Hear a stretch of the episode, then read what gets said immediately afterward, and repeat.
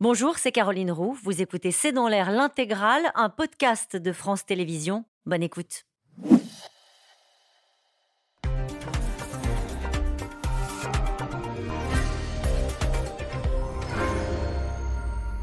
Bonsoir à toutes et à tous. Nous attendons vos questions, SMS, Internet et réseaux sociaux pour alimenter notre discussion. L'annonce n'est pas passée inaperçue. La présidente de la région Île-de-France met en garde. Si rien n'est fait, dit-elle, la hausse colossale des prix de l'énergie va déferler sur les transports quotidiens. Ce sont ces mots avec une carte mensuelle, le pass Navigo qui va bondir de 15 euros par mois pour atteindre 90 euros.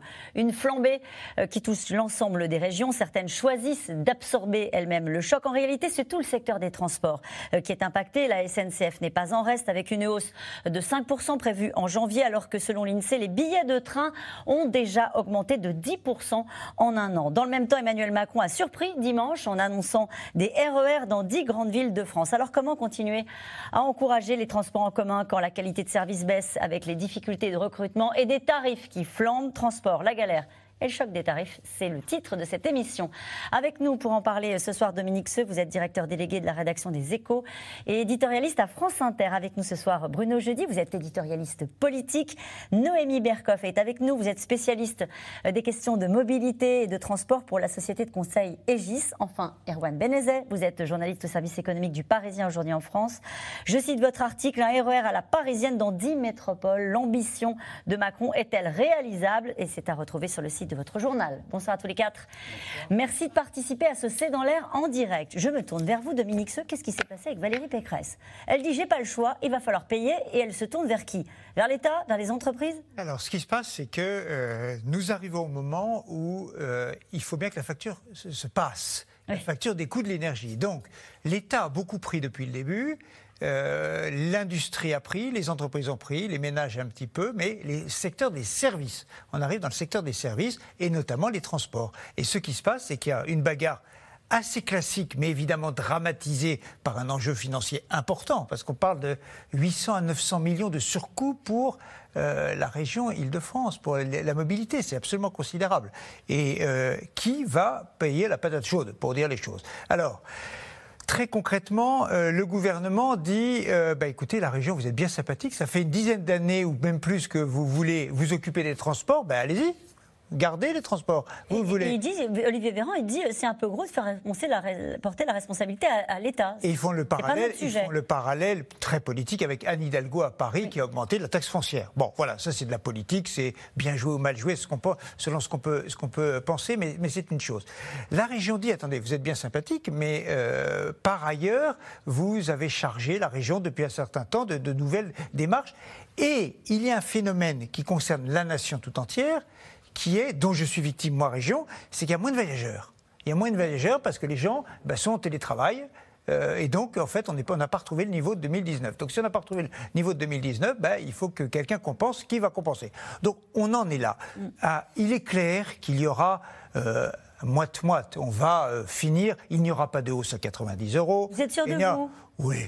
Oh, je prends le, pari. Ça fait un petit peu d'agitation parce qu'il y a eu un rendez-vous début décembre, donc on est vraiment tout tout près. Tout petits bémols. Le premier, quand même, c'est que si on passe euh, de 75 à 90, ça fait 15 euros par mois. La moitié est payée pour la majorité des personnes qui empruntent les transports par les entreprises, donc ça fait 7 euros par mois. C'est pas non plus, euh, voilà, c'est pas la fin du monde non plus.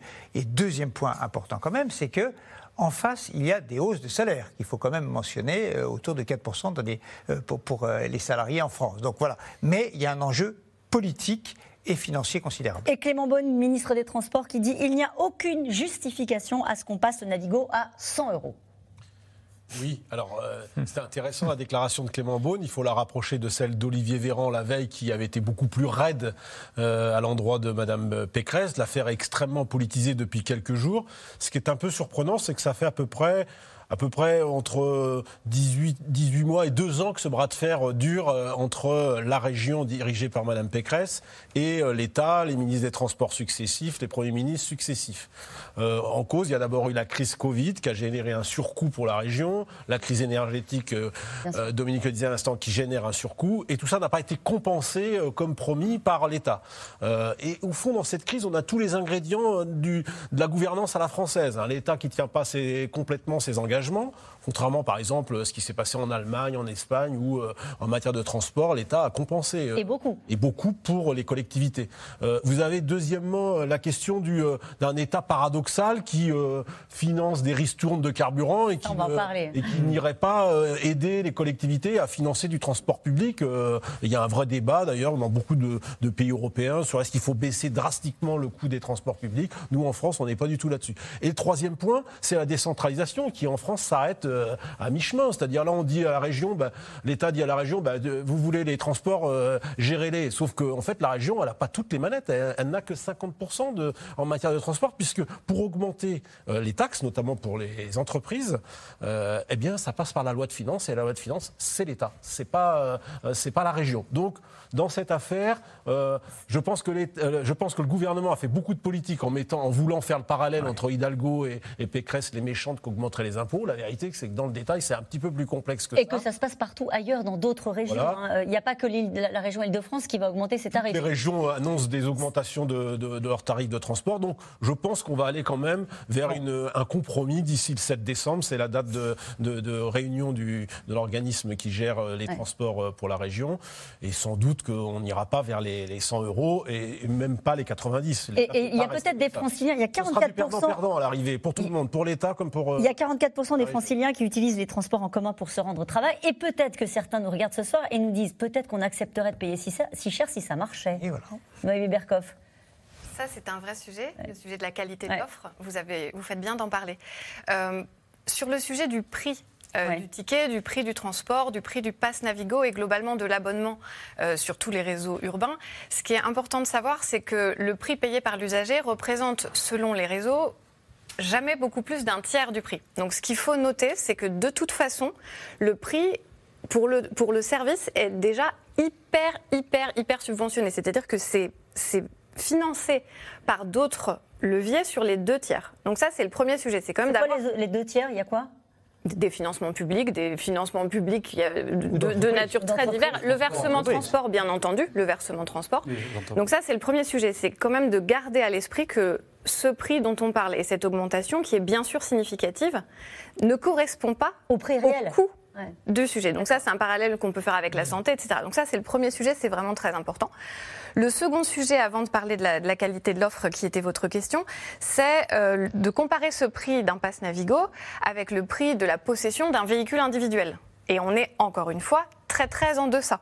Donc ça ne euh, minore pas, bien entendu, l'impact d'une augmentation euh, forte. C'est certain, et pour certains, c'est beaucoup d'argent et ça doit être considéré, mais c'est quand même de préalable que je trouvais important. C'est-à-dire de se dire, voilà, de toute façon, on paye loin du prix global, et par rapport à posséder sa voiture, c'est toujours beaucoup moins. Après, en effet, pourquoi pourquoi ça coince? C'est sur la qualité de service. On est sur l'offre. Et si on va sur les réseaux sociaux, pardonnez-moi, je vous coupe, je vais vous redonner la parole. Depuis cette annonce, c'est un déferlement de gens qui sont en colère et qui expliquent qu'éventuellement ils accepteraient de payer plus cher si ça marchait quelque part, ce qui les chagrine, c'est pas tant le prix qu'ils payent, parce que l'un de vous a rappelé qu'en effet, divisé par deux avec l'action de l'employeur, ça revenait à 7 euros.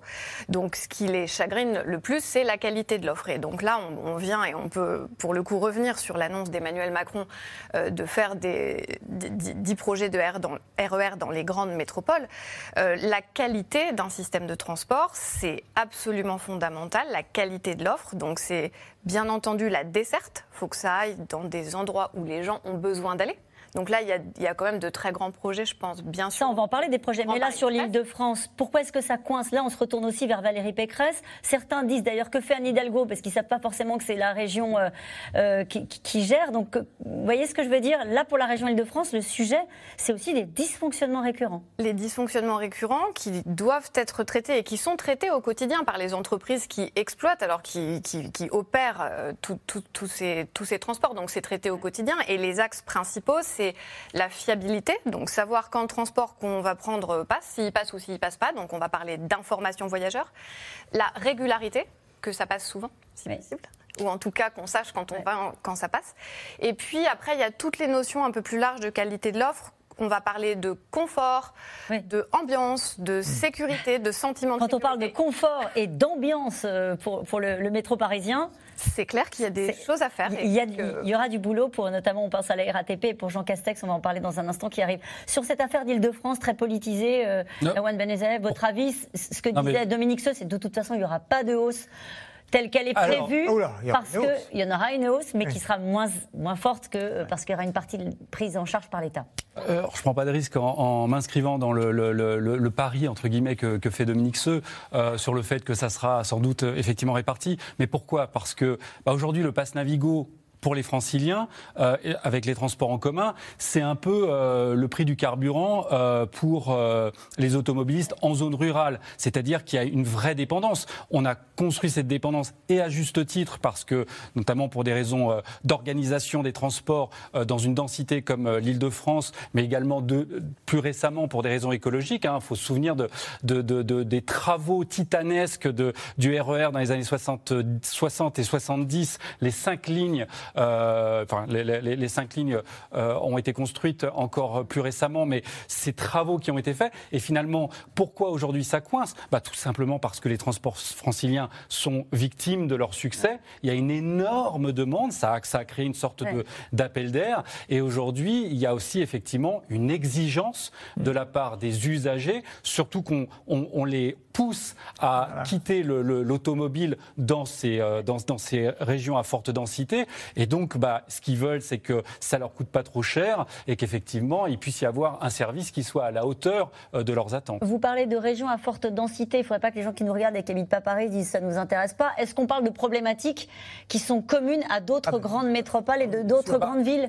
D'où l'annonce d'Emmanuel Macron. C'est-à-dire qu'il l'a rappelé, cette, ce projet de, de, de dit RER e euh, en province, c'est pour désengorger euh, les centres-villes. La question est et peut-être qu'on va pouvoir y répondre de façon un peu technique, c'est est-ce qu'on peut dupliquer l'exemple francilien euh, en eh ben, On va poursuivre cette discussion parce qu'effectivement, c'est un peu surpris tout le monde, cette annonce euh, du président, parce que ça semble très cher très ambitieux et on va, grâce à vous, essayer d'entrer un peu dans le détail. En tout cas, l'affaire, on l'a bien compris, a pris un tournant politique. Un bras de fer entre la région Île-de-France et le gouvernement. Valérie Pécresse interpelle l'État euh, pour demander euh, de l'aide et l'aide de l'État pour aider la région à encaisser la hausse des prix de l'énergie. Le sujet, on l'a compris, est éruptif euh, pour des millions d'usagers des transports. Constance Meyer et Arnaud Fora. Tous les matins, c'est le même rituel pour Gildas. La première chose qu'on fait le matin, c'est qu'on regarde s'il y a eu des perturbations pas sur la ligne. Donc là, on voit par exemple que le RERC est impacté, mais pas le B pour le moment. Donc on est plutôt ravis. Pour le RERB, ça arrive à peu près deux fois par semaine qu'on a un plantage minimum le matin et le soir, c'est très variable. Gildas prend le RER, e puis deux métros pour rejoindre la capitale à 37 km de là. Entre les trains bondés, annulés ou en retard, cela devient le parcours du combattant. Et là, c'est tous les matins, vous laissez passer un, voire deux métros, et vous êtes serrés comme euh, des sardines, tout simplement. On roule avec des rames qui ont plus de 40 ans, qui ne sont pas remplacées. Et, euh, ça, c'est un trajet sur trois. Vous vous, vous, cassez le, dos. Hein. Selon lui, la qualité du service s'est dégradée d'année en année. Moi, je ne conseillerais pas à des gens d'habiter Saint-Rémy-les-Chevreuses euh, s'ils font 5 trajets par semaine. Ça, à Paris, non, ça, c'est pas envisageable. Si vous avez une vie de famille, vous n'en avez plus. Si vous avez des enfants, vous ne les voyez plus, ça c'est certain. Des usagers au bord de la crise de nerfs. C'est pourtant dans ce contexte que la présidente de la région a annoncé une hausse du pass Navigo de 75 à 90 euros par mois, plus 20% d'augmentation. Valérie Pécresse se justifie pas le choix face à la flambée des prix de l'énergie. J'investis des milliards d'euros chaque année pour moderniser le réseau. Mais je ne peux pas cramer la caisse. Je demande juste un effort partagé. Dans les rames surchargées, l'annonce ne passe pas. On fait attention donc à notre portefeuille. Donc ici, ils augmentent de 10%, 15% de plus. Pour nous, ça représente beaucoup de choses. S'ils passent à 90 euros pour plus de services, pourquoi pas? Mais là, ce n'est pas du tout le cas. C'est une détérioration complète euh, du transport pour nous, les usagers. Et la bataille devient politique. Valérie Pécresse en appelle à l'État. Gouverner, c'est choisir. Madame Pécresse est maîtresse de son budget, des dépenses qu'elle engage et des recettes qu'elle récupère. Donc nous sommes autour de la table dans une logique de concertation. Il ne s'agit pas de l'incriminer. Ce sera, vous voyez, j'aurais pu dire, oh là là, c'est dégoûtant que ça. C'est pas ce que je vous dis. Je vous dis juste, euh, c'est pas le moment. Euh, certainement pas une hausse aussi forte. Le sujet divise dans un contexte de turbulence à la RATP, où le tout nouveau patron Jean Castex a été accueilli hier par des centaines de manifestants en grève depuis plus d'un mois et demi pour réclamer des hausses de salaire. On est en colère parce qu'à la maintenance, on est les plus bas salaires de l'entreprise. Il y a une austérité salariale depuis des années. Cette année, on aura eu 1,1% d'augmentation sur l'année. Un secteur des transports décidément en crise. En 2023, voyager en train coûtera aussi plus cher. La SNCF a annoncé une hausse moyenne du billet de 5% pour absorber les surcoûts d'énergie. On a dès cette année euh, une croissance de la facture électrique de, 300 millions quand même, hein. quand même pas négligeable. Et, comment Oui, ce qui a doublé. On avait prévu 300, on est passé, on est passé, on est passé à 600 sur l'électricité. On aurait à ce stade un surcoût que la seule électricité d'un milliard 6, un milliard 7. À la surprise générale, Emmanuel Macron a pourtant annoncé ce dimanche vouloir lancer un réseau de RER e en région. C'est se dire, au fond, le RER, e ça n'est pas que sur Paris. Dans les dix principales villes françaises où il y a thrombose, où il y a trop de circulation, où les déplacements sont compliqués, on doit se doter d'une vraie stratégie de transport urbain. Et c'est un super objectif pour l'écologie, l'économie, la qualité de vie. Chaque ligne devrait coûter entre 15 et 20 milliards d'euros à l'État et aux collectivités. Encore faut-il trouver le financement. Nous étions en train de, nous poser collectivement la question en regardant ce reportage de qui est responsable. Et vous nous disiez, Dominique Seux, c'est un peu facile de dire c'est à l'État de prendre la charge. Euh, la responsabilité des transports, ce sont les régions. Non, mais les, trois problèmes euh, liés à la, qualité du service, c'est quoi? C'est un sous-investissement pendant 20 ans. Effectivement, on se souvient de, on a priorisé le TGV par rapport, euh, et ça c'est la responsabilité, de la SNCF et de l'État. Ok, donc TGV priorisé par rapport à ce que Guillaume Pépi appelait, ancien patron de la SNCF, appelait le train du quotidien. La deuxième responsabilité, mais alors elle, elle n'est pas liée à l'État ou à personne, c'est que euh, il y a un changement des habitudes. Le télétravail change énormément de choses dans l'organisation. On l'a euh, mentionné. Et la troisième, c'est ce qu'Erwan euh, évoquait tout à l'heure. Le, troisième élément, c'est que les collectivités, la ville de Paris, mais la région disent il faut moins utiliser sa voiture. Alors là, on se dit euh, donc on bloque les rues, on fait des travaux partout, et donc les gens ne peuvent plus utiliser ni leurs deux roues ni leur voiture. On leur dit prenez les transports en commun. Et les transports en commun ne sont pas de bonne qualité. La région a sa responsabilité. Ça fait des années qu'elle est en responsabilité, tout ça quand même. Vous disiez tout à l'heure, l'État a subventionné des énergies carbonées, en tout cas avec la ristourne euh, carburant. C'est 7,6 milliards en 2022 hein qui a été financé par l'État pour permettre aux gens de continuer à prendre leur voiture et d'encaisser le choc de, la facture énergétique. Et là, on parle de 800 millions pour la, pour la région. Pour, justement éviter ce, ce pass Navigo à 90 euros. D'ailleurs, la région euh, dit elle-même qu'elle a un plan pour, pour limiter l'augmentation à 80, 80 euros, mais pour ça, ça passe par une part euh, euh, supplémentaire prise en charge par les entreprises et donc par un impôt. La région ne pouvant pas lever les impôts à l'État, c'est pour ça que la discussion maintenant, elle se fait euh, à ce niveau-là. C'est un peu technique, mais, mais il faut bien comprendre que de toute façon, dans cette affaire, les collectivités prendront leur part, les, les, les, les usagers aussi, forcément, alors le moins possible sans doute. Et puis, il faut que les entreprises qui payent déjà 50%, la région veut aussi les mettre à contribution. C'est là que ça coince parce que l'État, pour l'instant, ne c'est en train de ne pas augmenter les impôts pour les entreprises. Et vous parliez de l'Allemagne tout à l'heure, c'est 49 euros par mois, puisqu'il y a une grosse prise en charge par l'État des transports en commun. Euh, oui, l'exemple que vous, que vous donnez. C'est vrai, aussi pour l'Espagne qui a beaucoup compensé après la crise, euh, la crise sanitaire. Et je rappelle qu'Edouard Philippe avait écrit à Mme Pécresse pour lui dire que le surcoût de la crise sanitaire serait pris en charge. Il lui avait demandé de maintenir les investissements pour les nouvelles lignes. Il faut savoir que la région a beaucoup investi dans des nouvelles lignes en Ile-de-France. Pour faire simple, les lignes 15 et 16 euh, Paris, Paris, euh, Paris Express pour les Jeux Olympiques, une nouvelle ligne RER. E Donc, euh, et ces investissements ont été maintenus, un peu étalés dans le temps, mais ont été maintenus. Est-ce qu'on peut, si on, si on élargit la situation parisienne, se dire que dans toutes les régions et sur l'ensemble des transports, les prix vont continuer à grimper. C'est tentant effectivement de comparer euh, ce qui a été mis sur la table pour, euh, pour le carburant et ce qui est mis sur la table pour les transports en commun. Et moi-même, je suis tenté. Et, ça, et pourtant, vous n'allez pas le faire. non, il y, a quand même juste un petit contradictoire qui est que bah, pour l'instant, dès qu'on bloque les carburants ou dès que ça coûte trop cher, euh, ce sont des déplacements contraints. On va, on va répéter, répéter ce qu'on dit souvent, notamment en zone rurale. Donc oui, il y a un moment où si, si ça coûte vraiment trop cher ou s'il y a des problèmes de pénurie, effectivement, il faut mettre de l'argent sur la table. Donc après, il y a une transition énergétique. Euh, et cette transition, il faut la financer. Donc c'est sûr que euh, ça va coûter plus cher, plus cher pour aller vers du mieux, c'est-à-dire euh, notamment la protection de l'environnement, une mobilité plus douce, etc. Et donc comment on fait et qui paye? Et en fait, c'est l'éternel débat. Ça va être le débat sur la production d'électricité, sur le gaz, sur, l'hydrogène, etc. Et c'est le débat sur la mobilité. Et donc là, il n'est pas incongru, effectivement, que l'État accompagne financièrement ce que les collectivités, les entreprises, les usagers ne pourront pas euh, financer intégralement. C'est ce qui est fait pour la SNCF. Euh, Jean-Pierre Farandou, euh, le PDG de la SNCF, disait euh, limiter la hausse des prix des billets à 5%, ça, sera pour, janvier, ça a déjà augmenté, alors que nos coûts augmentent de, 30, de 13%. C'est un énorme effort. Euh, pareil, les billets de train, euh, ça a augmenté, ça va continuer à augmenter, c'est très cher. Donc la mobilité en voiture, c'est cher, la mobilité euh, régionale en transport en commun, c'est cher, et la mobilité SNCF, c'est cher aussi. On a érigé la mobilité à juste titre pendant des décennies comme une vertu cardinale. Il était bon d'envoyer ses enfants étudier à l'autre bout de la France, il était bon d'avoir quelques jours de célibat géographique, ça montrait qu'on en voulait vis-à-vis -vis de son entreprise, etc. Aujourd'hui, les temps changent. Effectivement, cette mobilité non pas à bas coût, parce qu'elle avait, elle avait quand même un coût, mais il y avait une partie de ce coût qui était transférée vers euh, l'environnement. Euh, et aujourd'hui, ça n'est plus possible. Donc, euh, on, va changer nos habitudes de, mobilité, parfois de façon contrainte. On l'a vu avec le télétravail pendant la période Covid. Ça a changé déjà nos habitudes. Il va y avoir d'autres habitudes qui vont s'installer.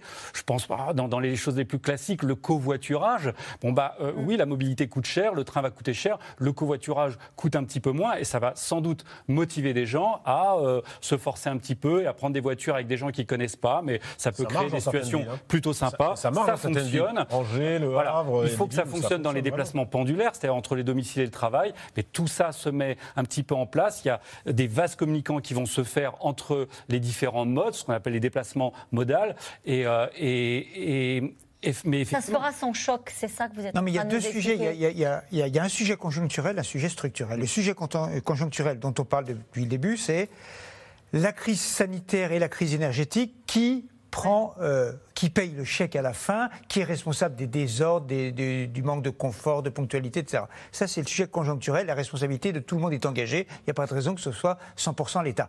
Il y a le sujet structurel que vous venez d'évoquer, qui est faut-il que dans tous les pays développés, dans toutes les grandes villes de France, on subventionne massivement le transport décarboné pour inciter les gens à ne plus prendre leur voiture? C'est ça l'idée, Et c'est l'exemple que vous donniez de Berlin. 49 euros par mois, qui est un. On peut parler de l'Espagne aussi. Hein. L'Espagne fait exactement la même chose. Et ça, c'est un sujet structurel, mais qui est un sujet pour les 15-20 prochaines années. Et il est absolument passionnant. Et Noémie Berkoff, le président de la République, a surpris tout le monde dimanche soir. Donc c'est une vidéo hein, qu'il a, qu'il a postée en disant il faut faire des TER dans les grandes villes. Euh, alors là, on se dit euh, c'est un coût monstrueux pour les régions. Qui va encaisser ce choc? Quelle problématique ça pose? Euh, les RER e métropolitains, donc en effet, c'est le projet dans 10 métropoles ou 10 agglomérations. Euh, ça a forcément du sens, en effet, comme vous le disiez, pour accompagner de manière générale la décarbonation des territoires. Il y a, des métropoles de grande taille qui sont extrêmement congestionnées aussi, bien entendu moins que l'Île-de-France, mais qui... Vous pensez à quelle Je pense par exemple à Toulouse. Il y a des vrais sujets de, congestion euh, automobile qui font qu'aujourd'hui, quand quelqu'un d'Île-de-France décide de déménager avec sa famille euh, entre... Lyon, Toulouse ou Nantes, ce qui, ce qui peut faire que cette personne n'ira pas à Toulouse, c'est la congestion ah automobile. C'est-à-dire que pour les élus, les gouvernants, c'est vraiment un sujet d'attractivité des territoires. Donc ça, c'est de toute façon une bonne idée d'investir dans de la mobilité collective autour des métropoles. Euh, qui va payer, juste dans l'esprit du président, à votre avis? Alors là-dessus, euh, on va, on va laisser Là-dessus, la parole, moi, que j'incarne, c'est la parole de l'ingénieur, de la technique, etc. Donc, euh, ce qui compte, et Vous avez nommé ça TER. On peut appeler ça RER métropolitain. Ce qui est vraiment très important, c'est de construire des modes de transport lourds. Ça veut dire plutôt sur rail que sur roue. Euh, qui, font des dessertes assez larges, jusqu'à à peu près 50 km autour des villes.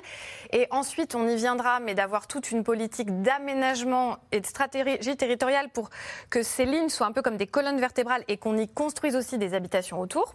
Mhm. L'idée étant d'éviter... Euh, les lotissements des années 80 où tout le monde avait euh, son lotissement mais loin de la ville et donc prisonnier de ses deux voitures, etc. Donc on appelle ça comme on veut, TER, RER, etc. Et de on appelle ça comme on veut, vient le qui finance. Parce qu'évidemment, là, on a tous les sujets de gouvernance mmh. avec l'État d'une part, les régions d'autre part si c'est du TER. En tout cas, ce que j'entends dans ce que vous nous expliquez, ce que vous nous expliquez, c'est que euh, c'est attendu quelque part dans les territoires. C'est un besoin dans les territoires. C'est un besoin fondamental. C'est déjà en route, c'est-à-dire qu'il y a des très belles expériences. Alors, il y a évidemment tous les sujets de transport urbain le métro de Lyon, de Marseille, de Rennes, etc. Euh, il y a des sujets euh, de transport qui sont du tram-train, du RER e métropolitain ou du TER de proximité, donc un TER qui, fonctionne vraiment tout le temps, comme il y a par exemple euh, sur Auvergne-Rhône-Alpes. C'est pas très différent d'un RER e métropolitain. Ça existe en transfrontalier. Il y a le, le Léman Express entre Annemasse et Genève qui est une vraie réussite. Il y a Strasbourg qui met en service un RER e métropolitain en décembre. Donc c'est clairement en route. Euh, l'annonce d'Emmanuel Macron, normalement, devrait permettre d'avoir plus de financement ou de booster d'autres projets. Parce qu'on rappelle que ce n'est pas un projet qui est né dimanche soir. Non. Ça fait. C'est inscrit dans la loi L'Homme. C'est inscrit dans la loi L'Homme et, c'était un projet porté par Elisabeth Borne à l'époque. Euh, Elisabeth Borne, hein Jean-Pierre Farandou en a parlé à, plusieurs reprises et très, je parle sous votre contrôle, mais très concrètement, il s'agit pour, dans la plupart des cas d'utiliser des rails existants. Tout à fait. Il ne s'agit pas de créer des nouveaux rails, il s'agit d'augmenter la régularité ou la fréquence des, rames. Voire de réutiliser des rails existants. C'est-à-dire que, comme vous l'avez dit en introduction, euh, les investissements depuis une trentaine d'années ont été faits sur la grande vitesse, donc euh, les grandes, relier les grandes métropoles les unes avec les autres. Et euh, la France est dotée d'un système qui s'appelle capillaire comme des petits cheveux, qui est hyper dense. et qui existe et qui ne demande qu'à être réutilisé. Mais pour le coup, avec une grosse rattrapage, remise à niveau, nouveau matériel roulant. J'ai peut-être un train de retard sans mauvais jeu de mots, mais j'avais compris que l'objectif c'était à un moment donné de fermer des lignes. Pas les mêmes. Mais bien sûr, il y, a, par ailleurs, c'est tout le sujet de l'aménagement du territoire. Il y a bien entendu des lignes fines de dessert du territoire, donc les tout petits cheveux en bout qui sont euh, qui n'ont pas de réalité socio-économique. Donc celles-ci, on les ferme. Et puis, on ouvrir d'autres. Il, est quand même en train de changer. Euh, Emmanuel Macron en a reparlé, a reparlé des, trains de nuit, par exemple, euh, qui, reviennent alors qu'on devait tout fermer. Il a reparlé des fameux 9000 km de, de, de, petits trains qui finalement sont remis au goût du jour la, stratégie est quand même en train, de, en train d'être modifiée. Sur les 9000 km dont il avait annoncé la réouverture, c'est-à-dire des petites lignes, il y en a pour l'instant 1500 kilomètres qui ont été, depuis son annonce il y a deux ans, je crois, qui ont été remis en route. Donc ça prend évidemment beaucoup de temps, tout ça, mais les choses avancent en fait. Mais il en reste pas moins quand même que dimanche, il a quand même surpris tout le monde en relançant ça de manière euh, assez spectaculaire et, inattendue. Il faut toujours se méfier quand le président finalement se met devant sa chaîne YouTube en droit de chemise. Hein. y compris son ministre. Parce que ses ministres ont été, ont été surpris, ils avaient quand même du mal à le cacher euh, pour ceux que, euh, qu'on a vus depuis, depuis dimanche. Et derrière, Matignon a fait un communiqué pour ramer un peu, pour expliquer. Quand même, le président dimanche, il dit 10, 10 RER métropolitains, mais personne ne sait, ne liste les 10 dans l'immédiat. on rajoute un petit peu. Euh, sur le financement, le ministre aujourd'hui, le euh, ministre Béchu de la transition écologique, dit oui, l'État prendra en charge 50% du, financement. Donc on commence à avoir un peu une clé de répartition. Il y a eu un bon accueil parce que toutes les... Toutes les régions étaient satisfaites. C'est normal puisqu'ils ont tous plus ou moins des projets dans les cartons. Donc euh, ils se disent bah, l'État va financer un peu, très bien. Mais après, une fois qu'on a dit ça, pour Macron, quand même, il y a, la question du, du temps et de l'argent qu'il n'a peut-être pas et du temps qu'il n'a pas non plus. Alors bon, euh, on verra bien. Il n'y a que l'histoire qui nous dira si dans, dans 10 ans ou 15 ans, ces RER ont vraiment une, est-ce, que une existence. Est-ce que l'objectif là est de répondre à la France des Gilets jaunes. C'est-à-dire de, ah. répondre à cette France-là qui ne peut pas se passer de sa voiture, qui paye de plus en plus cher son carburant et à qui on dit en plus bah, achetez une voiture électrique parce que sinon vous êtes des méchants pollueurs. Est-ce que c'est à cette France-là C'est exactement ça à quoi je, je, pensais. C'est frappant de voir qu'il y a une tension avec Valérie Pécresse, Île-de-France, et avec Anne Hidalgo, Paris, et qu'il y a des coup de main envoyé au président des régions. Je trouve ça intéressant, c'est une manière de dire, et c'est la grande problématique des classes moyennes. Qui doit-on aider aujourd'hui Et je note que par ailleurs, euh, alors euh, plusieurs ministres évoquent de manière récurrente l'aide aux classes moyennes, les gens qui bossent. Voilà. Alors ça ne veut pas dire qu'à Paris on ne bosse pas. Il y a des messages qui sont envoyés. Alors sur le plan politique, sans doute pour corriger l'idée que Emmanuel Macron est très parisien ou international, mais qui s'occupe peu des territoires. Mais en tout cas, ça aussi cet objectif-là. Mais ça, Noémie Berkov, c'est vraiment une solution si elle était mise en place. Il y a des délais très longs, des coûts, vous l'avez bien expliqué les uns les autres. Ça pourrait répondre à la problématique de ces gens qui sont installés parfois euh, un peu loin des, centres urbains et qui doivent de toute façon prendre leur, leur voiture. Ça peut répondre à cette problématique-là? Oui, soit on le voit comme vous, comme vous le présentez, avec vraiment une vision politique, de dire ah bah, c'est pour contrer mmh. euh, une démarche de gilet jaune. Et sinon, on peut aussi voir que c'est un acte euh, politique au sens noble du terme, de se dire là, on est un peu dans un moment où ces projets, comme vous l'avez dit, ils sont dans les, dans les valises depuis des, des, années, voire pour la plupart des décennies. Et là, en ce moment, on a vraiment euh, un alignement de planètes qui est contraint, bien entendu, parce que l'augmentation des prix de l'énergie fait que on est un peu, on n'est plus immédiatement et intimement chacun obligé. Alors que quand on était obligé par le réchauffement climatique, la décarbonation, c'était moins immédiat. Donc on a toutes ces planètes qui s'alignent. Et donc quelque part, c'est un acte politique au sens du long terme qui, pour le coup, a du sens aussi. Si c'est ça qui fait que ça peut fonctionner, Très bien, parce que techniquement, oui, c'est une solution qui a vraiment du sens. Et il y a un alignement des planètes économiques et financiers, puisque nous avons des taux, oui, nous avons des taux d'intérêt qui remontent, mais qui ne sont pas encore très hauts, euh, et ce sont encore des taux euh, d'intérêt réels négatifs. Mais on peut dire aussi même que ce sont des investissements et pas des dépenses quand on parle d'infrastructures Mais euh, les investissements financés à taux d'intérêt encore réduit, c'est mieux que des investissements financés à taux élevé. En tout cas, c'est euh, l'un des casse-têtes auxquels va être euh, confronté le nouveau patron de la RATP, Jean Castex, comme toutes les entreprises de transport en France d'ailleurs. Le manque de main-d'œuvre, chauffeurs de cars, de bus, de trains, la pénurie est inédite et pour y faire face, il faut faire preuve d'inventivité. Aubry Perrault, Léa Demirjian, Diane Cacciarella et Dominique Lemarchand.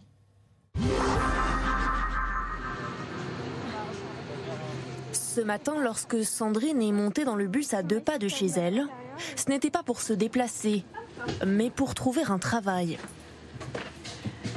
Je vous laisse vous installer. Vous pouvez m'expliquer un petit peu votre parcours pourquoi vous êtes ici aujourd'hui J'ai envie de changer, j'ai envie de voir autre chose tout en étant toujours en contact avec des clients. Donc euh, je me dis que voilà, voir des gens qui rentrent, qui sortent. Euh.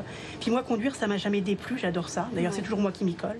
Une candidate motivée, c'est exactement ce que cherche cette entreprise de transport en sillonnant la région parisienne à bord de ce bus. Voilà, donc vous réglez, voilà, vous réglez à votre convenance.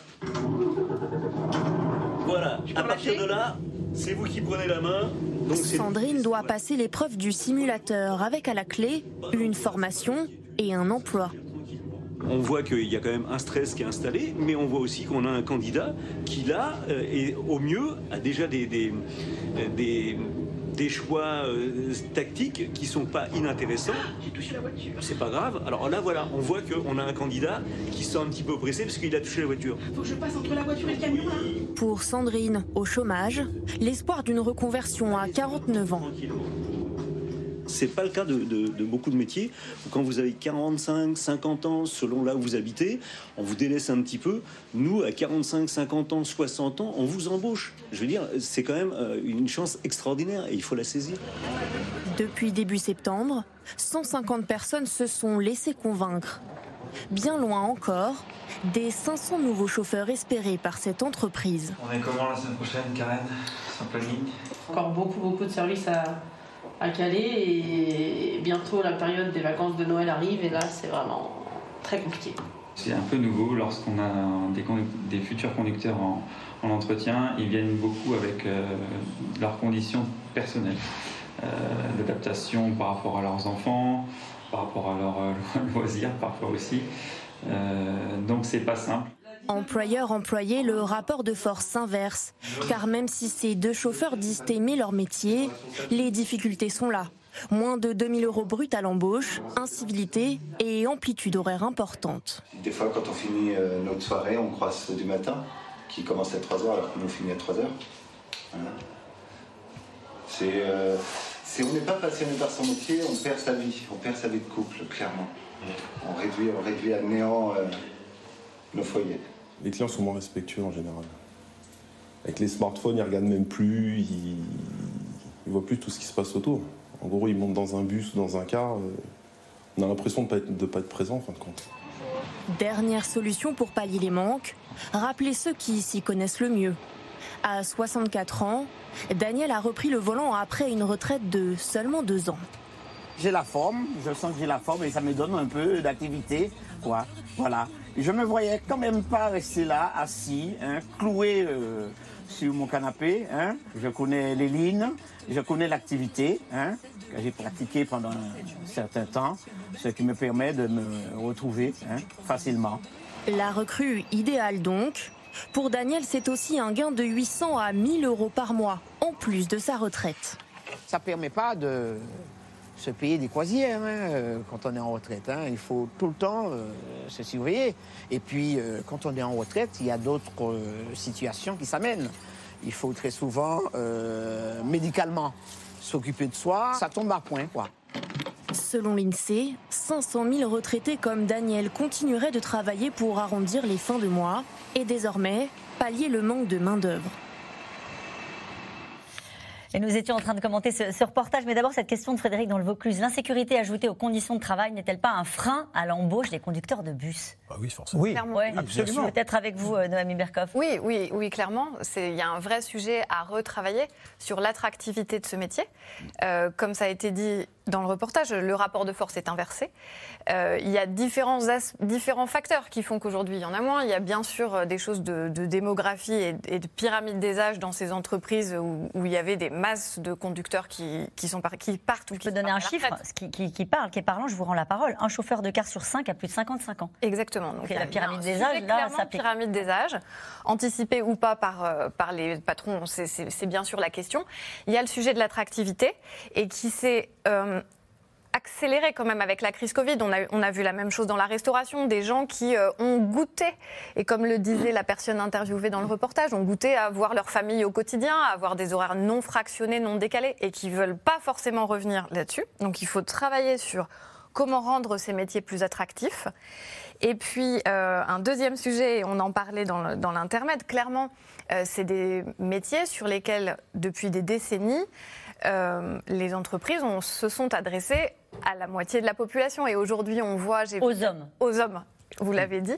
J'ai vu il n'y a pas longtemps une publicité de la CETRAM, qui se trouve être l'exploitant de la ville du Mans, et qui euh, faisait un vrai accroche vers les conductrices en disant devenez conductrice. Et ça, c'est assez euh, c'est symptomatique. Il n'y a plus personne. On, on vient chercher les femmes. Et là où c'est extrêmement pragmatique. Pour conduire, vous pouvez Pour conduire, pour conduire des bus.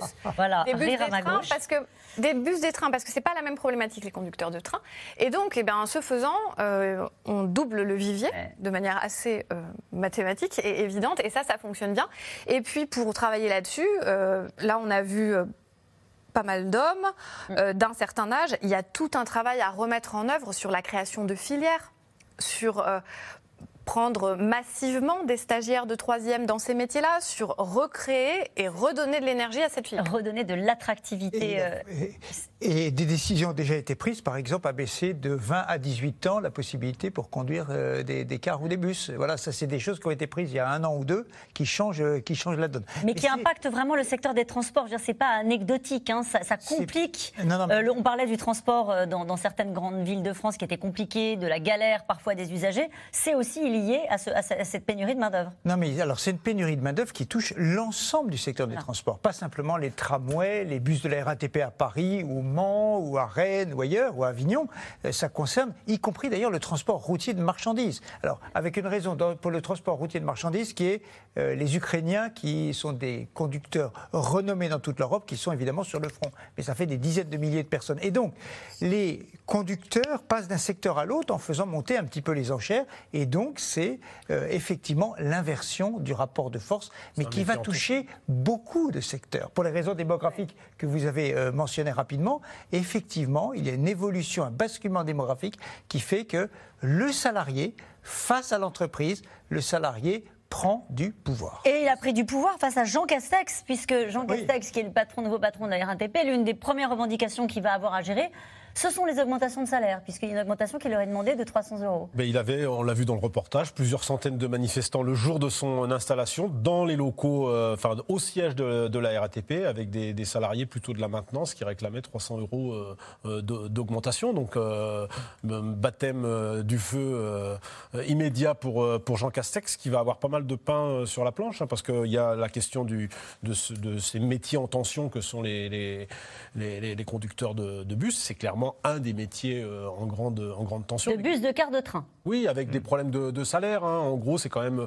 c'est quand même des rémunérations qui se sont rapprochées du euh, du, du- du SMIC ces dernières euh, ces dernières années. En une dizaine d'années, ça s'est ça s'est plutôt aplati leur leur salaire, alors que effectivement, il va sans doute falloir revoir l'attractivité. Ça a été dit à l'instant. Et Jean Castex, il a d'autres. c'est- C'est d'abord c'est assez rare qu'un ancien premier ministre prenne une grande une, la, la- la- la présidence d'une entreprise publique comme ça dès en sortant de, de Matignon. C'est un vrai challenge personnel. On connaît son goût euh, pour les trains. Euh, C'est sa passion. Euh, Il a rêvé d'être président de la SNCF. Il est euh, à la tête de la, de la RATP. Je pense qu'il veut en faire aussi un challenge, euh, y compris politique, parce que, euh, comme tout Premier ministre, il n'est pas dénué euh, d'ambition. Donc, euh, il peut aussi euh, en faire euh, euh, quelque chose. Et on puis, peut il y a un challenge. peut-être, pardonnez-moi Bruno, je dis que les transports, quand on parle de politique et quand ça commence à être tendu au niveau des transports, ce sont toujours des voyants qui passent au rouge. C'est un ministère très exposé, ce sont des sujets très exposés, les Absolument, transports. on va avoir un test. On va avoir un test très très vite. Il y a la réforme des retraites qui arrive au mois de janvier.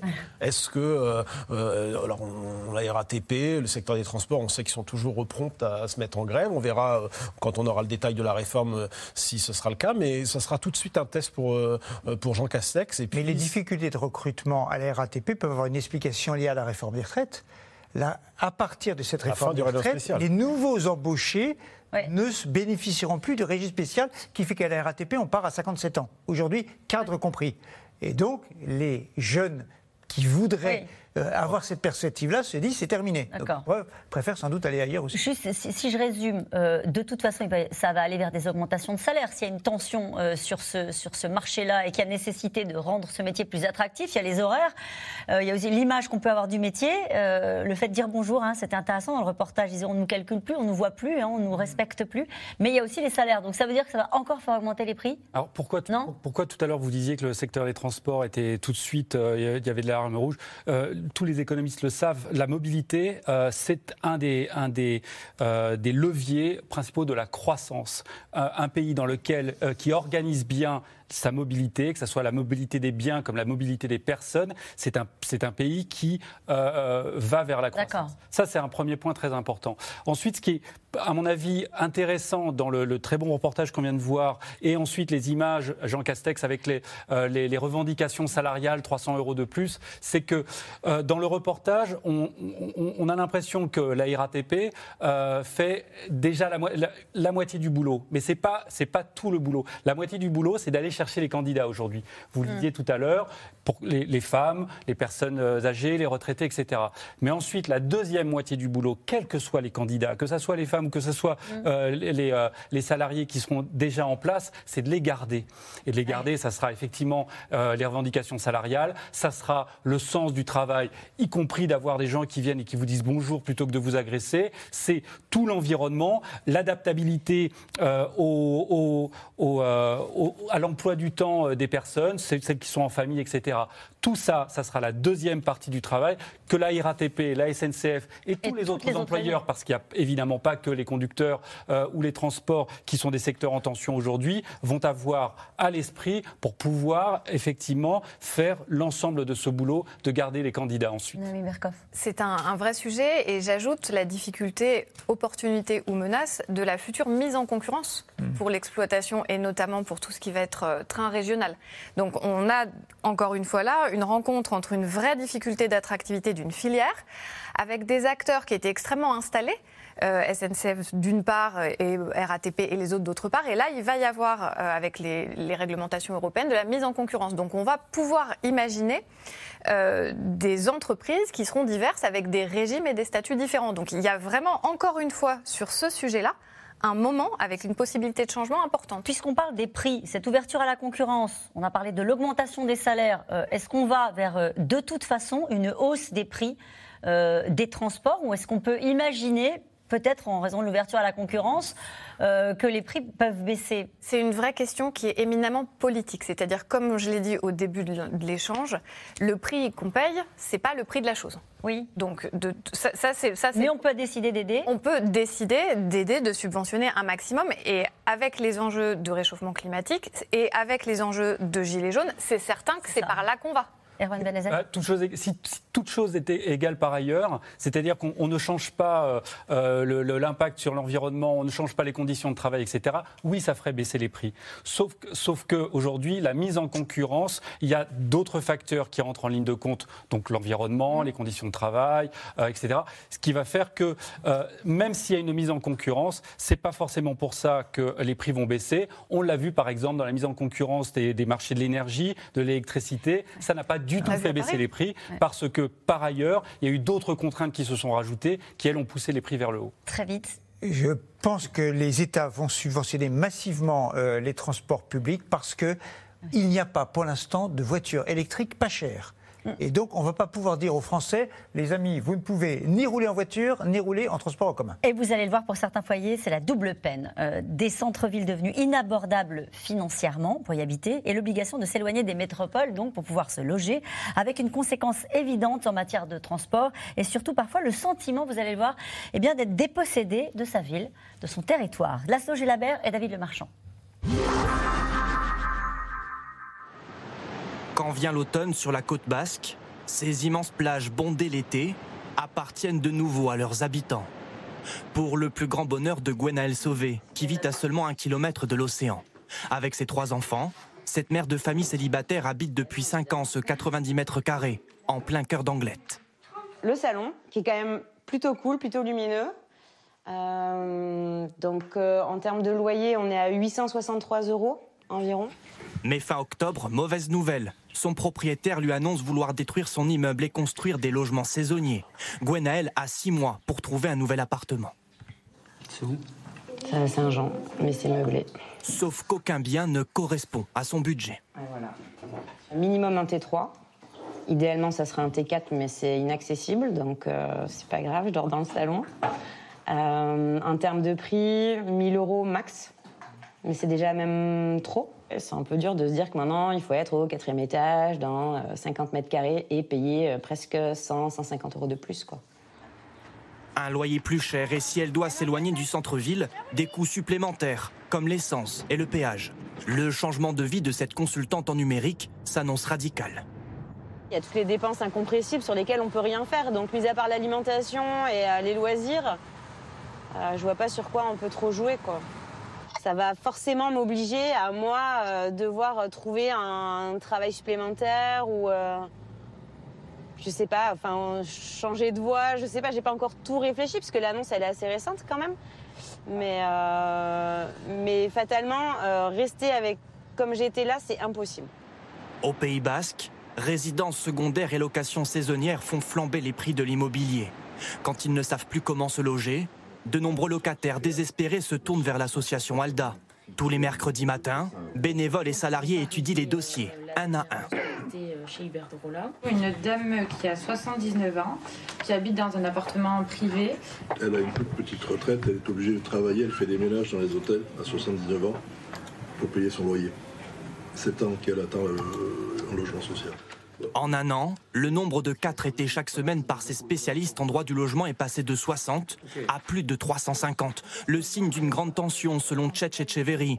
Ce militant basque redoute une explosion de la violence. Il y a une situation qui est ultra grave et que si nous, on n'arrive pas à trouver des solutions à arranger les choses, effectivement, d'autres pourront être tentés de, péter un câble, etc. On sent qu'il y a une colère qui, qui monte, mais nous, on pense et on le montre dans notre action quotidienne que pour l'instant, on peut arriver à changer la situation euh, par des moyens euh, non violents, euh, massifs. On n'a pas envie que le Pays Basque devienne une cité balnéaire géante où on aura vidé toutes ses classes populaires et toute sa jeunesse et qu'on les aura remplacées par des multipropriétaires fortunés et des de tourisme et des résidences secondaires. Ça, c'est clair. Depuis la crise sanitaire et l'attrait fulgurant pour les stations balnéaires, le phénomène a pourtant l'air de s'amplifier, au grand désespoir de cet élu de Biarritz. Tout est fermé. La ville compte 40% de résidences secondaires. on va pas cracher euh, dans la soupe parce que bon, ces personnes viennent l'été, euh, viennent euh, à Noël, à Pâques, donc font travailler les commerces, heureusement. Mais, euh, mais aussi, moi, je suis adjointe au logement, donc je reçois tous les jours des personnes qui sont en grande difficulté, euh, depuis le Covid encore plus. Donc, euh, de voir des logements vides, forcément, ça me fait un petit pincement au cœur. Mais ce qui inquiète le plus l'équipe municipale, c'est la difficulté pour les entreprises locales de recruter du personnel, découragées par des loyers exorbitants. Les restaurateurs et les hôteliers sont en demande, même les commerces sont en demande. Alors, euh, étant donné la crise du logement, euh, c'est très compliqué, on n'a pas de solution miracle. Par contre, là, on est en train de transformer, on a un projet, euh, on a hum, une auberge de jeunesse qu'on est en train de transformer en, en logement pour les saisonniers. En mars dernier, l'agglomération a voté une mesure de compensation très dissuasive. Dans les zones sous tension, les propriétaires de meublés doivent proposer dans la même ville un bien locatif à l'année. Alors, nous allons revenir sur ce reportage, mais cette question, j'habite dans une zone isolée, je mets deux fois plus de temps euh, en bus qu'en voiture pour aller au bureau. Euh, donc, bah, pour cette personne-là, euh, ça va être compliqué de prendre les transports en commun, visiblement. Oui, bah, Comme ça, pour un bon nombre de Français qui sont peut-être dans ces Mais ça, zones-là. ça tient, ça tient beaucoup à l'histoire et à la géographie du, du pays. hein, 35, 000, euh, 35 000 communes. euh, la moitié des Français habitent dans des villes de moins de 10 000 habitants, souvent euh, éloignées euh, des, euh, des zones de- d'affaires, de, travail. Et donc, euh, il y a des transports. Et dans beaucoup de villes, euh, il y a, beau- beau- pour beaucoup de ces, de ces personnes qui habitent dans des villes de taille très moyenne, il y aura toujours la question du transport en commun. Et sans doute qu'elle ne sera pas résolue par les, les 10 RER métropolitains euh, Ouais. Annoncés par le président. Ça veut dire que la, voiture ne va pas disparaître. Contrairement aux rêves de certains euh, urbains, la voiture. Et la question, on l'évoquait euh, tout à l'heure, la question c'est de savoir quel type de véhicule individuel décarboné on peut proposer à prix raisonnable. Et on peut se dire que pour l'instant, euh, ça n'est pas, nous n'allons pas vers ça, avec un prix des voitures électriques qui est de l'ordre de 45 à 50 000 euros. Avec cette idée-là dans ce reportage, qui est un autre phénomène, avec des centres-villes qui sont devenus euh, bah, des résidences secondaires, avec des prix qui ont flambé. Alors on l'a vu à Biarritz, mais c'est le cas aussi dans d'autres villes, donc avec une population qui est obligée, contrainte d'une certaine manière, de toute façon, de s'éloigner des centres urbains, donc de- d'utiliser sa voiture. Et pour elle, c'est la double. c'est-. Pour, pour ces populations-là, c'est la double peine, puisque euh, donc c'est le, le classique phénomène de gentrification euh, qui, qui peut avoir différentes euh, origines. Là, aujourd'hui, une origine très moderne, très contemporaine, c'est effectivement Airbnb ou, ou autre. Mais il faut, faut pas oublier, et ça, faudra y penser quand effectivement on planifiera peut-être des RER, des TER ou de, de nouveaux maillages de transport en commun ou de transport de train, c'est que l'implantation d'une gare ou l'arrivée d'une ligne ou l'accélération, c'est-à-dire la, la réduction de temps sur cette ligne, ça fait, Ça fait euh, les mécaniquement augmenter les prix. Il faudra se souvenir de Lyon dans les années euh, euh, 80 quand euh, euh, Paris a été à 2 heures, ça a fait exploser les prix. À Bordeaux aussi. plus Bordeaux, récemment, euh, euh, etc. Et C'est un phénomène qui a, qui a accru le, ce, ce- ce déclassement des, des- des- des classes moyennes, toujours repoussé un peu plus loin. il y a- Toujours repoussé un peu plus loin. En tous les cas, ça a été documenté par Jérôme Fourquet ou Christophe Gulli dans leurs études, qui montrent quand même, même si euh, je sais qu'il y a des points qui sont euh, discutables, euh, c'est un sentiment qui. euh, qui De a plus pouvoir euh, habiter dans les centres-villes. Non seulement, parce que non seulement elles partent, mais elles ne pourront plus revenir parce qu'il y a les ZFE qui vont arriver, les, les zones Faible faibles émissions. euh, et certains automobilistes se disent bon bah on m'a expulsé en dehors des centres-villes, j'y reviens pour travailler, mais demain avec euh, mon véhicule diesel ou euh, ou Je euh, pourrais même plus rentrer dans les centres-villes. Je pourrais même plus revenir. Donc c'est- très compliqué. Pour Mamie elles. Berkoff. C'est pour ça qu'il y a tout un travail à faire, en complément de l'annonce d'Emmanuel Macron, sur toutes les villes qui peuvent faire de 30 à 60 000 habitants. Et on parlait d'infrastructures lourdes de type RER, et, etc., qui sont évidemment pas la cible pour ces zones-là. Mais il y a plein d'innovations euh, modestes, frugales, mais hyper pertinentes de tout simplement de covoiturage, de décarbonation quand même avec des systèmes de, de bus ou de minibus ou de navettes qui peuvent être déjà des solutions pour ce type de territoire. Et, un- et vous un avez dit en début qu'il fallait sortir de la vision euh, France hyper centrée sur Paris. Et en fait, hyper centrée sur Paris, hyper centrée sur les grosses métropoles. Bien sûr. Il y a aussi toute une gamme de solutions qui existent pour desservir ces territoires-là par exemple, est nova- novatrice en matière de covoiturage. C'est Ah bon c'est- souvent pris en exemple, comme les villes d'Angers et de Rouen qui, euh, qui payent, euh, au lieu de, de- de financer du, du transport public, ils financent du covoiturage. Je Les collectivités. je me demande si l'attitude, euh, le, le sentiment des gens qui habitent dans des zones dites de gentrification, dans les stations de montagne et qui doivent descendre, n'est pas plus ambivalent qu'on ne croit.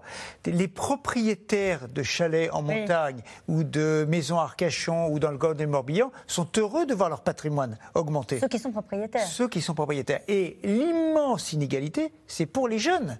Les jeunes qui vont arriver sur le marché du travail, qui doivent descendre des vallées, mais travailler euh, l'hiver dans les stations de montagne, euh, qui doivent euh, habiter à Vannes et non pas dans la presqu'île de Ruisse. pour être... Et c'est- c'est une fracture générationnelle absolument considérable. Mais le sentiment de leurs parents, lui, c'est que leur le patrimoine même. augmente. Ouais, ouais. Erwan Belazet, vous vouliez dire un mot? Non, il y avait un chiffre, euh, je, re- je rebondissais à ce que disait Noémie, c'était euh, euh, 60% des ce qu'on appelle les déplacements pendulaires entre le domicile et le travail, aujourd'hui, se font en- euh, 60% des déplacements de moins de 5 km se font encore en voiture. De moins de 5 De km. moins de 5 km se font encore en voiture pour aller euh, euh, au travail et au domicile. Donc il y a quand même effectivement euh, euh, des, des- des marges, euh, des- des- des- d'autres formes de mobilité. Alors bien sûr que tout le monde ne pourra pas se déplacer à vélo ou se, se déplacer à, deux roues, je ne sais quoi, ou, ou- ou même en train parce qu'on n'aura pas le maillage suffisant. Mais il y a quand même de la marge, une partie des mobilités à repenser, que ce soit le covoiturage, que ce soit le vélo électrique ou autre. Et nous revenons maintenant à vos questions. Une question de Catherine en Côte d'Or. Est-ce que l'État et les présidents de région ne vont pas se renvoyer la patate chaude pour savoir qui va payer C'est ce qu'ils font, actu- c'est ce qu'ils font actuellement. Ça dure depuis deux ans entre l'Île-de-France et, et l'État, et ça dure aussi depuis un certain temps pour d'autres régions. Là maintenant, on arrive sur la date butoir quand même. C'est-à-dire que là, il y a des tarifs qui sont mis en place pour 2023. 7 décembre, euh, c'est simple pour l'Île-de-France, donc euh, on va avoir bientôt. Le... Je, je crois qu'à l'arrivée, c'est ce que disait Dominique au début de l'émission, il va y avoir un compromis d'une manière ou d'une autre qui va être trouvé. Peut-être que ce sera moitié-moitié, euh, mais Ce d'autant plus qu'il n'y a pas d'élection à proximité immédiate. Donc en fait, tout le monde a Donc voilà, quand même à la, petite, la politique politicienne qui a été faite dans ce dossier, ça va vite se calmer parce que euh, lorsqu'on parle d'un pass Navigo à 100 euros, même 90 euros, c'est quand même beaucoup pour des gens qui habitent euh, au fin fond de la Seine-et-Marne. C'est quand même 10 millions de franciliens hein, qui, sont, euh, qui sont concernés par cette perspective d'une hausse de 20%. euh, Si C'était que cette hausse, mais ils ont d'autres hausses Et à encaisser également. On parle de beaucoup hausses. des prix de l'alimentation et des loyers. Donc, euh, donc, il- du on- chauffage, à mon avis, on va il va y avoir un compromis. Et qu'on n'a pas été capable finalement de mettre en place la- la- la- le, le leasing voiture électrique à, à 100 euros. Donc euh, aujourd'hui, vous le disiez tout à l'heure, euh, la voiture électrique, c'est enfin euh, abordable, c'est pas encore pour demain. Le risque, il est chinois, c'est-à-dire d'avoir des, des voitures, mais donc les constructeurs, notamment français, voire européens, ont intérêt à se positionner là-dessus. Et en attendant, effectivement, tant qu'on n'arrive pas à faire des propositions qui soient à la, f- à la fois en termes de service et en termes de prix à la hauteur, euh, les gens vont continuer à, à soit à, à- à avoir leur voiture ou à être coincés. par- Cette question, pourquoi l'État subventionne le carburant mais laisse filer les tarifs des transports en commun? Où est la transition écologique? Les gilets jaunes. Les gilets jaunes. Les gilets jaunes, c'était les carburants en 2018. euh, il fallait pas que la flamme euh, Oui. s'allume. Voilà. C'est tout. Euh, ça sous-entend qu'il n'y a pas une colère qui est en train de s'exprimer de la part de ceux qui, ont, qui sont des usagers des transports en commun Le, le- le pass Navigo et les transports en commun pour les urbains, comme nous le sommes ici à Paris, euh, bah, c'était euh, le, le mouvement des Gilets jaunes, c'est la voiture et la hausse des prix du carburant en 2018. Hmm. J'habite Paris et j'ai emprunté pendant des années le RER B pour me rendre sur mon lieu de travail. Une vraie galère. Il y a des raisons de la galère du RER B en C'est vrai, particulier c'est vrai qu'on est quand même passé d'un réseau qui était envié à un système qui est quand Ouais. même euh, Moqué. assez, assez dégradé et qui fait plus très envie. Et de ce point de vue-là, il y a un travail à faire euh, parce que pour ceux qui empruntent certaines lignes de métro le matin, la 12, la 13, c'est vraiment l'enfer. Les gens sont, sont entassés dans les couloirs, c'est devenu insupportable. Et le RER, euh, Nicolas Sarkozy en 2011, ça nous rajeunit pas. Il y a 11 ans, il disait déjà qu'il fallait moderniser, améliorer le, le Il y a RER. une Alors, lumière ça- au bout du tunnel quand même. Mais ça a été fait en Le partie. Grand Paris. Le- non mais les métros Ah. du Grand Paris vont finir par arriver. Là, il y a des travaux absolument partout. Et donc ça va C'est la rançon du succès. hein. En 1966, est-ce qu'on est imaginait que le RER A aujourd'hui transporterait un million de passagers par jour?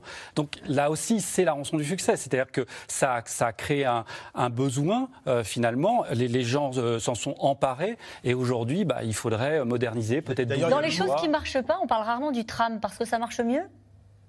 Ça fonctionne. Mieux? Que il y a autres un sujet clairement de sous-investissement ou, ou mieux dit de priorisation d'investissement. C'est clair depuis des décennies qui ne sont pas sur les transports du quotidien. Donc il y a, il y a une grosse remise à niveau à faire. Ça, c'est incontestable. Euh, pour autant, le RER A, c'est un petit miracle de transporter autant de gens tous les jours, enfin, de, de faire euh, Vincennes la défense dans, le- dans le délai, c'est, ça relève vraiment. Enfin, c'est une très belle performance industrielle. Et on parle beaucoup de Paris, mais je pense qu'on peut parler Voilà. d'autres villes, Sans bruit, encore une Sans fois. bruit, toutes les villes ont lancé des tramways depuis une vingtaine d'années qui fonctionnent généralement très bien. Le, le tramway, ça fonctionne bien. Euh, ça Mais- fonctionne bien. Et en fait, quand on est dans des villes de province, en, en effet, comme vous le disiez, euh, toute, toute- une grosse partie des villes autour de 100 000, 150 000 habitants se sont équipées en tramway et ont ainsi refait en réaménagement urbain tout leur centre-ville, donc avec une requalification forte euh, esthétique. Et on parlait d'attractivité tout à l'heure, c'est un vrai, euh, c'est un vrai asset pour la ville. Et on, ça a désenclavé des, des- des banlieues. Enfin, ça, ça fonctionne très très bien. Mais et il en faut, termes mais il faut rappeler qu'ils ça avaient été beaucoup aussi. combattus souvent Dans les, dans- lors des municipales, ces, ces tramways, avant d'être adoubés par tout Mais aucun Ah, mode de la transport, difficulté, aucun c'est mode que de pour transport. faire un tramway, il faut deux mandats.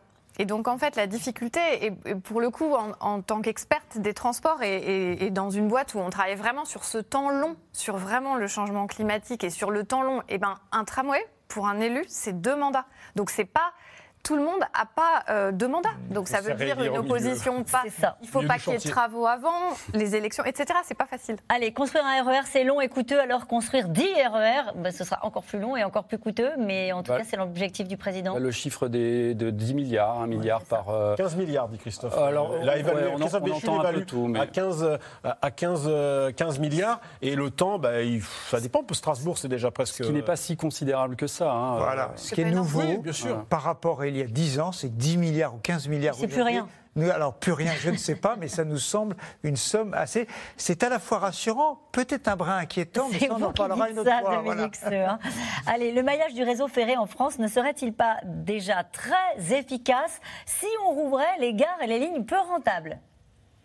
Non, Non parce que les- ça n'est pas forcément aux mêmes endroits. Euh, Nous n'habitons pas dans les mêmes lieux qu'il y a un siècle, qu'il y a 50 Et ans et qu'il y a même intéressant, 30 ans. c'est la fin de la question. Il y a quand même une notion de rentabilité qui doit, qui doit rentrer en ligne de compte, sinon ça ne fonctionne pas. Ouais. Et cette question de Michel dans les Alpes-Maritimes, regardez, c'est du vécu. Euh, D'accord pour voyager en train, mais à 75 ans, avec les changements, et il y en a toujours, et les valises à transporter, non merci. quand même plus facile. Eh avec oui. le- Ouais. Il y a quelques, quelques années, les, les, les, les- les lignes TGV ont amélioré les, quand même les transports pour les, les ça personnes reste, à, ça reste quand faible. même un sujet global de l'inclusion. Euh, si votre euh, téléspectateur le dit, c'est que c'est quand même un sujet de l'inclusion pour que justement, dans le cadre du vieillissement de la population, ces moyens de transport, le métro, euh, le tramway, les bus et les trains, soient de plus en plus inclusifs et attractifs. Et aujourd'hui, pour qui que ce soit qui soit en situation de handicap temporaire, on, on passe aux dames enceintes, aux poussettes et aux gens qui sont en situation de handicap non temporaire, ça reste une vraie difficulté de prendre les transports en commun. Comment ferons-nous quand nous serons dépendants à 100% des transports en commun et pris en otage lors des grèves à répétition? Alors, on ne sera jamais dépendant à 100% des transports en commun. Et c'est ça que je voulais souligner tout à l'heure, c'est qu'on parlait de l'exemple du tramway. Mais en fait, il y a quelque chose qu'il faut absolument comprendre, c'est qu'aucun moyen de transport n'est une panacée. Tout comme aucune technologie, quand on parle, de l'électrique, n'est une panacée. Et c'est plutôt une complémentarité en fonction notamment euh, euh, de- des, géographies. Je pense que vous en parleriez mieux, que moi. Euh, et c'est pour ça que bah, les RER aujourd'hui, on a une liste de villes, mais on ne sait pas trop, elle n'est pas encore complètement établie, bah, parce que euh, chaque situation euh, n'est pas forcément duplicable d'une ville à l'autre. En tout cas, vous avez expliqué ce soir qu'on est à la veille quand même d'une mutation dans le secteur euh, des transports qu'on a largement euh, discuté ce soir grâce à vous. Merci. Merci d'avoir écouté C'est dans l'air. Comme vous le savez, vous pouvez désormais écouter l'intégrale, mais aussi l'invité ou vos questions à nos experts. Tous ces podcasts sont disponibles gratuitement sur toutes les plateformes de streaming audio. Et pour le replay vidéo, c'est sur France.tv, bien évidemment. À bientôt.